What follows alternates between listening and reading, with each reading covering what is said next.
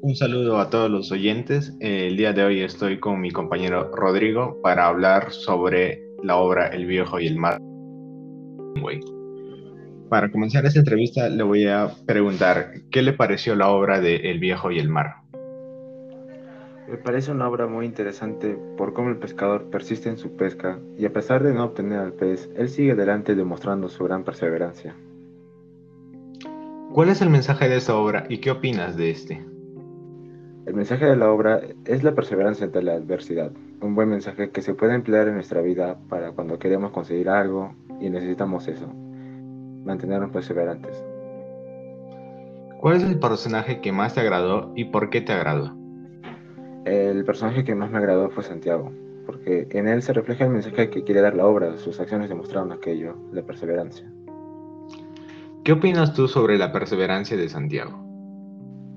Es un gran ejemplo lo que demuestra Santiago, ya que, ya que a pesar de no haber obtenido éxito, seguirá intentándolo porque él quiere lograr su objetivo. ¿Durante cuántos días lucha Santiago con el pez y qué puedes comentarnos al respecto de esto?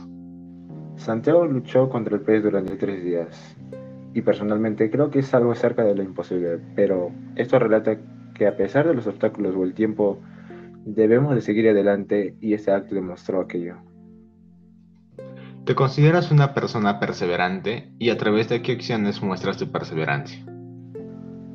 Ah, no mayormente soy perseverante. Ah, creo que demuestro mi perseverancia en muy pocas acciones como son mis estudios, ah, en los cuales desarrollo otras actividades, pero no con la misma frecuencia.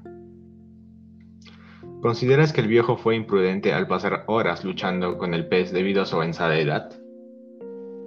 Ah, sí, porque debido a esa edad pudo haber sufrido un accidente en el que hubiese que se hubiese lesionado y en consecuencia se hubiese quedado varado y también negativamente hubiese se quedado solo y haber perdido el peso.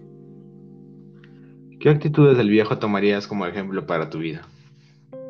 Lo que más se resalta del viejo es su persistencia, una persona que no es capaz de rendirse y sigue a pesar de muchas circunstancias.